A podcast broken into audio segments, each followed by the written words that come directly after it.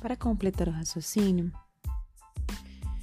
quando um profissional de educação física é contratado por um aluno, esse aluno espera desse profissional muito respeito e que a sua integridade física e psicológica seja mantida.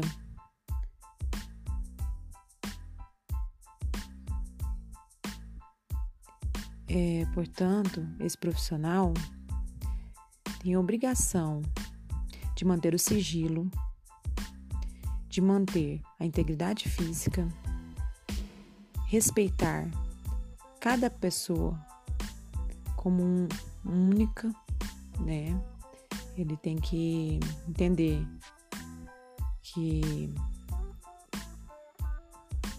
os seus objetivos não são iguais aos dos outros e que nem todo mundo está preparado para enfrentar as mudanças é, que aquele profissional propõe, principalmente quando é, se tem um treino em grupo, né? O profissional ele também tem que manter o cuidado para não denegrir a imagem do, do aluno. Tem as questões do, das fotografias, né, as filmagens sem autorização.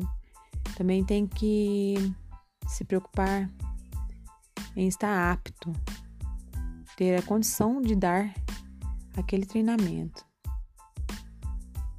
né, para não ser negligente ou imprudente, né? E é isso.